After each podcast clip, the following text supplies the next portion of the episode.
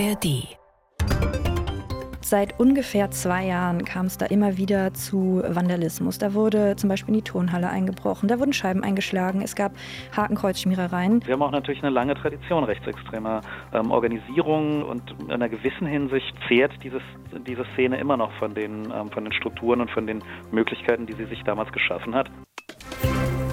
News Junkies. Verstehen, was uns bewegt. Ein Podcast von RBB24 Inforadio. Hallo und herzlich willkommen zu einer neuen Folge bei den News Junkies. Heute am Montag, dem 17. April und in dieser Woche mit Christina Fiel-Möbus und Lisa Splanemann. Ja, hallo.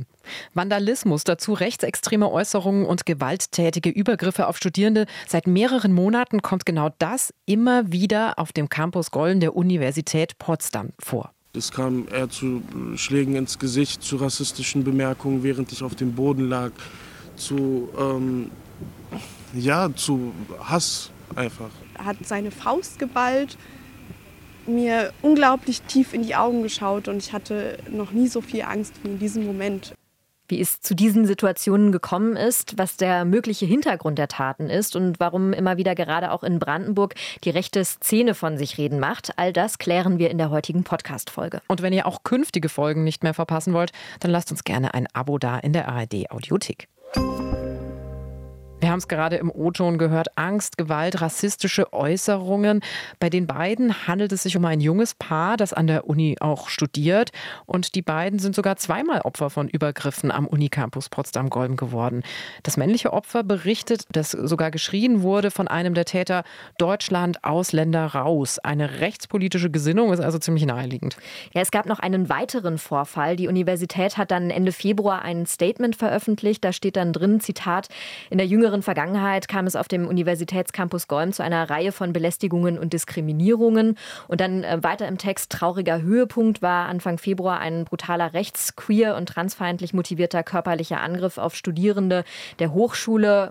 Sie seien entsetzt darüber, dass es an der Universität zu einem solchen gewalttätigen Angriff gekommen sei. Besonders brisant daran, bei den möglichen Tätern handelt es sich vorrangig um eine Gruppe von Jugendlichen. Die sind alle gerade mal zwischen 12 und 16 Jahre alt. Und am Anfang hat die Gruppe auf dem Unigelände nur Party gemacht, wie es aus den Berichten eben hervorgeht. Und dann hat sich die Lage allerdings immer weiter zugespitzt. Jetzt ist uns ganz wichtig an dieser Stelle zu sagen, dass es da noch einige ungeklärte Fragezeichen gibt, dass sich viele vieles noch zurzeit im Aufklärungsprozess befindet und auch noch die Ermittlungen laufen.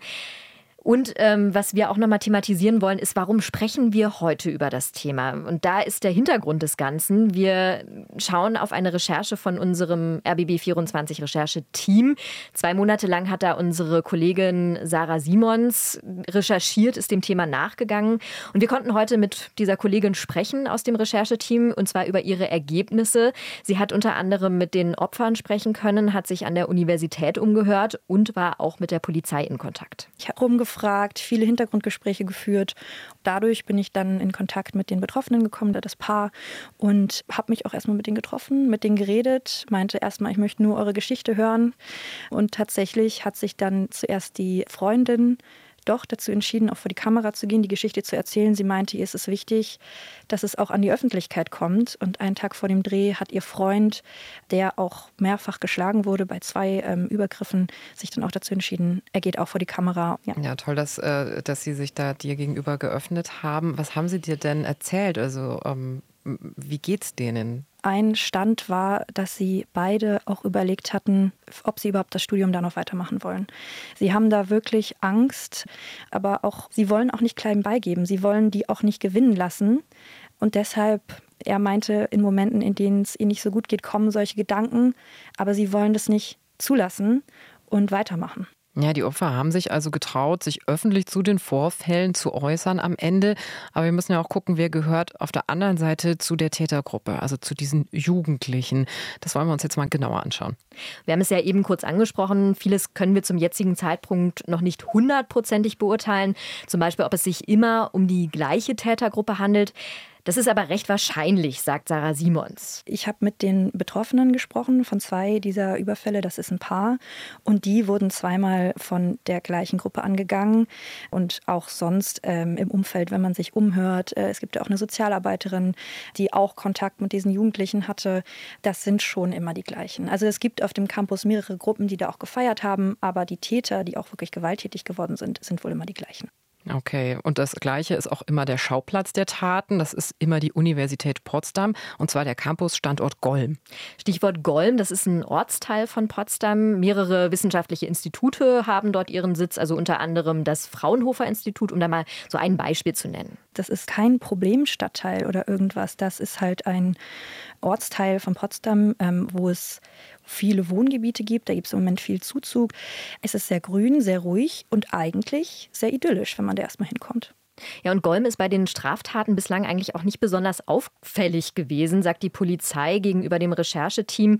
Da haben wir auch nochmal ein Zitat. Nach Bewertungen durch die Polizeidirektion West stellt der Stadtteil Golm in Betrachtung der Gesamtkriminalität der Stadt Potsdam bisher keinen polizeilichen Einsatz bzw. Kriminalitätsschwerpunkt dar. Also so die Einschätzung von der Polizei. Aber unsere Reporterin hat ja mit den Opfern vor allem gesprochen und die gehen ganz klar von rechtsmotivierten politischen Taten aus. Aber wie kam es überhaupt dazu? Das haben wir unsere Kollegin aus dem RBB24 Rechercheteam auch gefragt. Also eine Ursache, warum das eskaliert ist, könnte sein, also die Sozialarbeiterin meinte auch während Corona, da gibt es so einen Jugendfreizeitladen, so einen Jugendclub, die hatten halt zu, fast zwei Jahre und sind nicht an diese Jugendlichen rangekommen. Da gab es kein Freizeitangebot. Und äh, Golm ist sehr gut angebunden, gut mit Bus, Fahrrad, Bahn, auch von den umliegenden Gemeinden zu erreichen. Und das war dann, glaube ich, erstmal nur ein Treffpunkt. Warum es jetzt zu Vandalismus kam, zu Gewalt gegen Menschen und woher diese rechte Gesinnung kommt, das kann ich nicht sagen. Ja, gerade eben haben wir ja, hat ja unsere Kollegin auch im O-Ton die Sozialarbeiterin angesprochen. Und die hat unserer Kollegin eben auch gesagt, dass es für Jugendliche keine Räume für Treffen gibt und dass junge Menschen einfach wenig Möglichkeiten dort vor Ort haben. Und das könnte der Auslöser dafür gewesen sein, dass sich die Gruppe für den Unicampus, naja, ich sag mal, als Tatort entschieden hat. Wie die Universität auf die Übergriffe reagiert, wie auch künftig gegen die Probleme vorgegangen werden soll, das werden wir auch gleich nochmal klären. Wir wollten in unserem Gespräch von unserer Kollegin Sarah Simons noch wissen, was sie eigentlich aus der Recherche und ihren Ergebnissen insgesamt mitgenommen hat und was sie auch besonders bewegt hat. Das sind zwei Dinge. Zum einen, dass es halt gerade an dieser weltoffenen Uni passiert, wo man denkt, ja, da ist ja auch eigentlich jeder willkommen und dann kommt diese Jugendgruppe, die da eigentlich nichts mit zu tun hat. Und zum anderen, dass halt auch in dieser Gruppe von Jugendlichen teilweise wohl auch sehr junge Jugendliche mit dabei sind. Also wir wissen nicht genau bei den Übergriffen, ähm, wie alt die Täter genau waren, aber die sind wohl teilweise noch sehr jung und ich finde es halt echt erschreckend, dass so junge Kinder oder Jugendliche sich zu solchen Gewalttaten hinreißen lassen und frage mich, woher kommt das? Wie, ja, wie kommt sowas zustande? Und das hat mich auch tatsächlich erschrocken und ja, das habe ich auch so mitgenommen. Ja, ich sehe das ganz ähnlich wie unsere Kollegin Sarah Simons. Ne? Das ist schon schockierend, dass junge Menschen sich da so gewaltbereit zeigen. Und da muss man sich ja schon fragen, also wo biegen die da falsch ab und welcher Frust steckt denn da tatsächlich dahinter? Beziehungsweise was könnte man tun, um das überhaupt zu verhindern?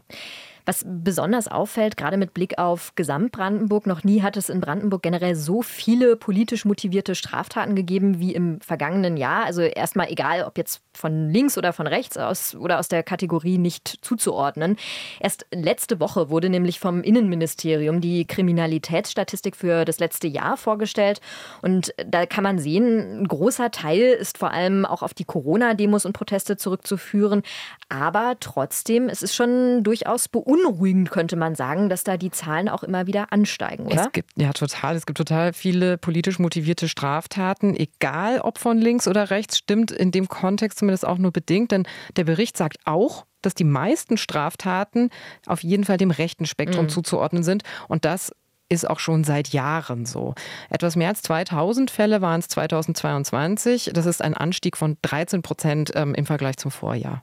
Insofern sind dann auch ausländerfeindliche Übergriffe, beispielsweise auch Hakenkreuzschmierereien, wie jetzt eben beispielsweise an der Universität Potsdam, nicht unbedingt ein Einzelfall. Ja, auch kein Einzelfall, dass die Menschen an einer Uni zur Zielscheibe von Rechten werden.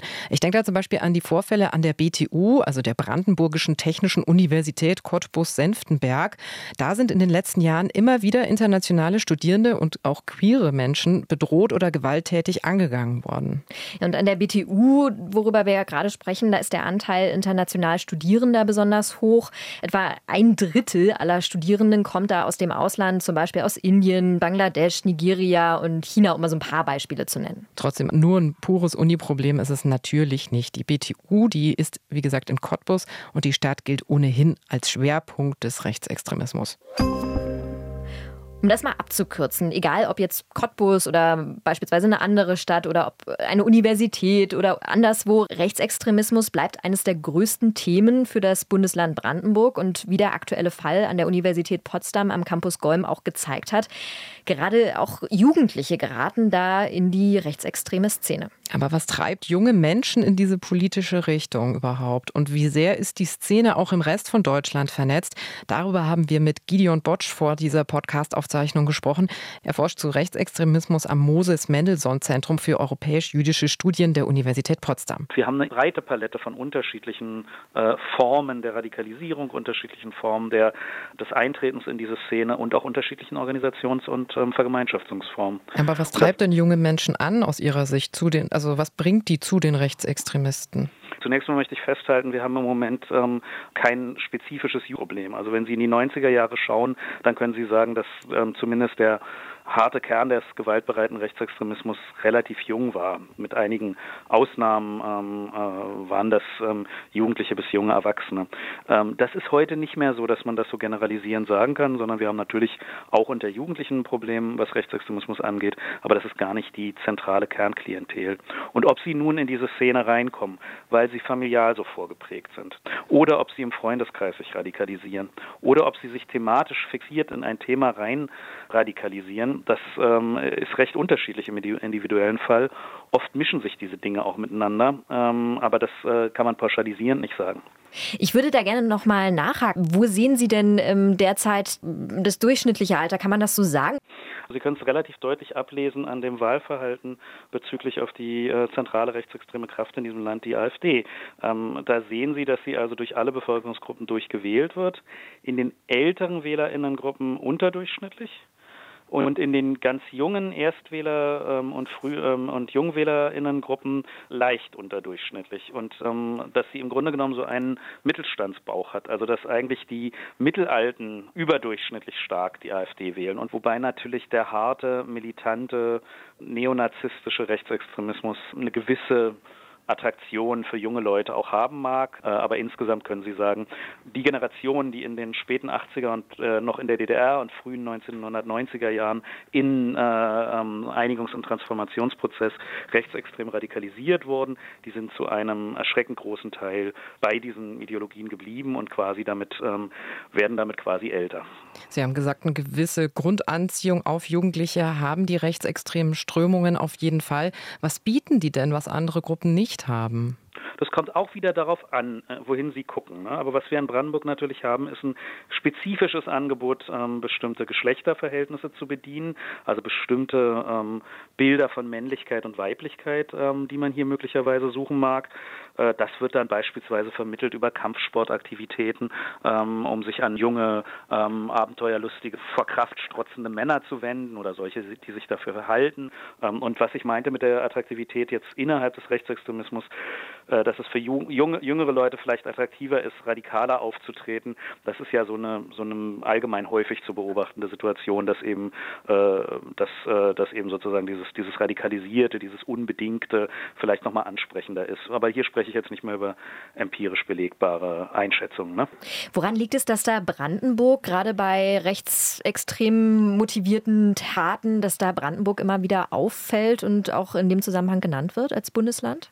Na, wir haben in Brandenburg ähm, deutlich höhere rechtsextreme Einstellungen in allen Bevölkerungsgruppen, als wir sie in den ähm, äh, Altbundesländern oder auch in Berlin äh, messen. Das ist erstmal nicht so verblüffend und nicht so überraschend. Das ist erstmal ein allgemeiner Trend. Und wir haben auch natürlich eine lange Tradition rechtsextremer ähm, Organisierungen, Organisationsversuche, die vor allem auch in eine Zeit gefallen sind, in der es zunächst in den 1990ern hier relativ wenig ähm, gab, was sich dagegen tat, so dass man da eine Zeit lang relativ ungestört arbeiten konnte und in einer gewissen Hinsicht zehrt dieses, diese Szene immer noch von den, ähm, von den Strukturen und von den Möglichkeiten, die sie sich damals geschaffen hat. Ähm, es gibt ja diverse Gruppierungen, die im rechten Lager agieren in Brandenburg. Welche Organisationen oder Player sehen Sie da als äh, besonders gefährlich an? Na, wir haben einmal natürlich die AfD, die in Brandenburg mobilisiert, mit der jungen Alternative als spezifischem Jugendangebot. Und mit einiger Unruhe sehe ich den, den Wunsch der neonazistischen Kleinpartei Der Dritte Weg in Brandenburg zu, Fuß zu fassen.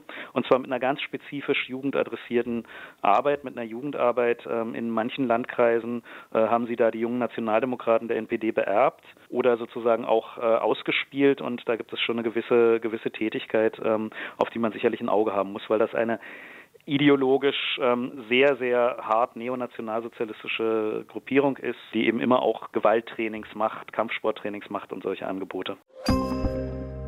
Das sagt also Gideon Botsch. Er ist Politikwissenschaftler und er forscht zum Thema Rechtsextremismus am Moses Mendelssohn Zentrum der Universität Potsdam. Was macht das mit dir, wenn du diese ganzen Vorfälle hörst? Also es ist ein durchaus politisch wahnsinnig brisantes Thema, eins, das aktueller denn je ist, wie wir ja auch aktuell sehen und zeigt einmal mehr aus meiner Sicht, dass man da jetzt auch entsprechend handeln muss, also dass da jetzt auch entsprechende Konsequenzen, Maßnahmen etc. folgen müssen. Ja, ganz genau. Also wir haben ja auch viel darüber gesprochen, gerade schon oder viel darüber gehört, wie die Rechten rekrutieren, aber da gibt es ja noch die andere Seite. Ne? Man muss sich ja schon die Frage stellen, was kann man aktiv dagegen tun, dass Jugendliche oder auch Erwachsene sich nicht in die rechte Szene reinbegeben. Gideon Botsch sagt da zum Beispiel, Beispiel, dass da eindeutig eine Antidiskriminierungsberatung fehle. Also zum Beispiel dann eben wie im Fall des Campus Golm, dass dann Menschen, die in welcher Form auch immer diskriminiert werden, wegen ihrer Hautfarbe, ihrer sexuellen Orientierung oder ihres Geschlechts, sich besser an eine Stelle wenden können. Ja, ganz interessant finde ich auch die BTU, also die Brandenburgische Technische Universität. Die hat jetzt einige Maßnahmen ergriffen, nachdem eben, wie gesagt, seit Jahren da diskriminierende Vorfälle passiert sind. Also es soll zum Beispiel jetzt eine Monitoringstelle eingerichtet werden für Vorfälle von Diskriminierung und rechter Gewalt. Und auch mit der Polizei arbeitet die Universität nach eigenen Angaben eng zusammen. Und darüber hinaus sollen eben Verwaltung, Lehre und Studium auch für Diskriminierungsformen generell sensibilisiert werden. Ja, und auch auch im Ortsteil Golm in Potsdam tut sich inzwischen einiges. Einerseits hat die Uni ihre Sicherheitsmaßnahmen verschärft und jetzt wird auch Geld in die Hand genommen. Es wird ein weiterer Sozialarbeiterjob geschaffen, damit eben die Jugendlichen beispielsweise besser betreut werden können und dann auch entsprechend Ansprechpartner haben. Hm, es sind äh, kleine Schritte, aber vielleicht bringen sie mittelfristig was. Rechte Gewalt in Brandenburg. Das war unser Thema heute bei uns, den News Junkies Christina Femöbus und Lisa Splanemann. Und wenn ihr keine Folge verpassen wollt, dann abonniert uns gerne in der ARD Audiothek. Morgen gibt es dann auch wieder ganz neu eine neue Folge. Und bis dahin sagen wir erstmal Tschüss und vielen Dank fürs Zuhören. Ciao. News Junkies. Verstehen, was uns bewegt. Ein Podcast von RBB24 Inforadio. Wir lieben das Warum.